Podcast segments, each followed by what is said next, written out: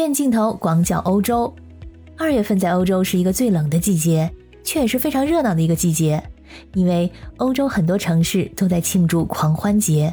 欧洲狂欢节是欧洲各地举行的一系列盛大节庆活动的统称，也是欧洲传统文化还有民俗的重要体现。在活动期间，人们会穿上各种奇装异服，参加游行、音乐表演、舞蹈和娱乐活动等等。欧洲狂欢节的起源可以追溯到古罗马时期的狂欢节，当时奴隶或者仆人可以当自己一天的主人来庆祝。狂欢节的语言来自于拉丁语的“吃肉日”，它象征着大斋期即将开始。大斋期被看作是一段悔改的时期，传统的基督教徒在接下来的四十天内不沾荤腥，不能娱乐，所以人们都会在大斋期之前庆祝狂欢，为即将到来的大斋期做准备。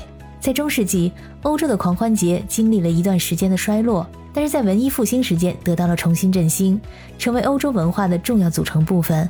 不同国家和地区在欧洲狂欢节传统和风格有所不同。比如说，威尼斯狂欢节，人们衣着华丽，脸上戴着制作精美的面具，乘坐装饰精美的威尼斯小艇来游河，在古老的宫殿里进行化妆舞会，优雅又神秘。而匈牙利的莫哈茨小镇，数百年来的风俗是，人们头戴木雕面具，身穿羊皮大衣，民风豪放，告别冬季，迎接春天的到来。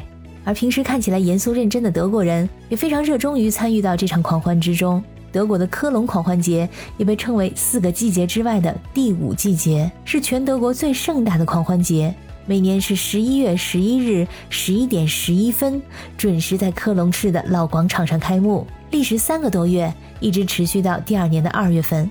它的规模在全世界的范围内仅仅次于巴西狂欢节。从一八二三年科隆狂欢节组委会成立开始算起，到今年二零二三年，德国科隆狂欢节已经有整整二百年的历史了。曾经的狂欢节是贵族和富商们的独享，而到后来则变成一场全民的狂欢。在刚刚过去的二月二十号周一，有一个非常美丽的名字，叫做玫瑰星期一。在这一天的游行是科隆狂欢节的高潮，也是德国各地举办的狂欢节活动中最为盛大、最受欢迎的一天。通常这一天会有大规模的游行和庆祝活动，各种花车在游行队伍中亮相，吸引大批的游客和市民前来观赏。为了庆祝今年二百年的盛典，在星期一早，来自于世界各地的人们身穿各色的服装，从四面八方汇集到了科隆，盛装打扮，载歌载舞。周一上午十点，玫瑰星期一的游行开始了。这次游行有一点二万人参加，而且是二百年来第一次调整了游行路线，有一个美好的寓意：新的开始。游行的队伍里面少不了狂欢节的代表人物，那就是小丑。动物的主题也是每年的热门。中世纪的骑士们有着飒爽的英姿，而各种当季的热门卡通人物也是层出不穷。游行队伍向沿途的人们抛洒糖果、巧克力、鲜花等等，现场变成一片欢乐的海洋。今年的科隆狂欢节游行一共向人们抛洒了大约三百吨的糖果、九十万盒巧克力，还有三十万束的鲜花。在玫瑰星期一的上一个周四，有一个很有趣的节日，叫做女人狂欢节。它是德国传统狂欢节的一部分，是一次专为女性设置的狂欢。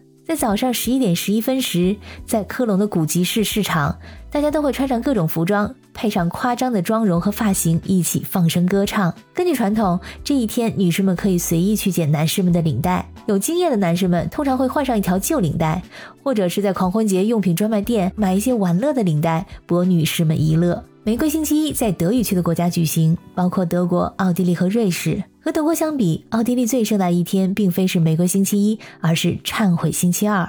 而星期三叫做圣灰星期三，是大斋期的开始。在旧约中时常提到，人们把灰撒到自己的头和衣服上来表明悔改或者忏悔。而在英国，这个忏悔星期二有一个非常奇特的庆祝方式，那就是做煎饼。用料很简单，鸡蛋、面粉、盐还有牛奶。由于鸡蛋和牛奶等食品在大斋期期间都属于不能吃的食品，人们为了避免浪费，在大斋期到来之前呢，都会提前把这些食物消耗掉。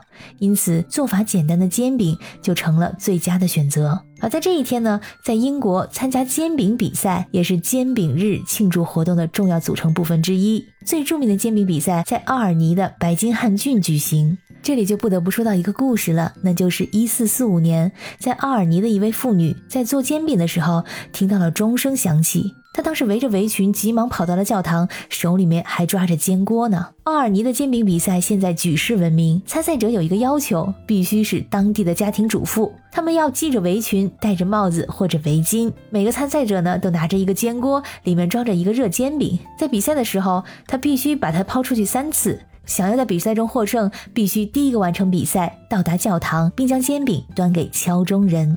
欧洲的狂欢节是欧洲文化的重要组成部分。各地的狂欢节风格和传统各具特色，这让人们更好的了解和感受欧洲的多元文化。感谢您收听本期的鱼眼镜头，我是可可鱼，我们下期再见。